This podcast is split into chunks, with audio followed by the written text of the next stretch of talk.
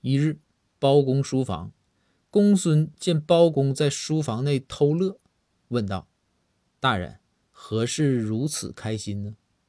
包公回道：“公孙，你说这名字啊，一定要慎重啊，而且呢，还要有预见性。”公孙知道包公又开始他这歪理论了，于是就问道：“大人，请赐教。”包公乐着说道。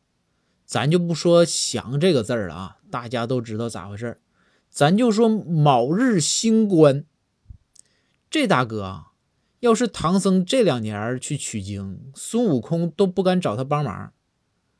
公孙就问：“为啥呢？”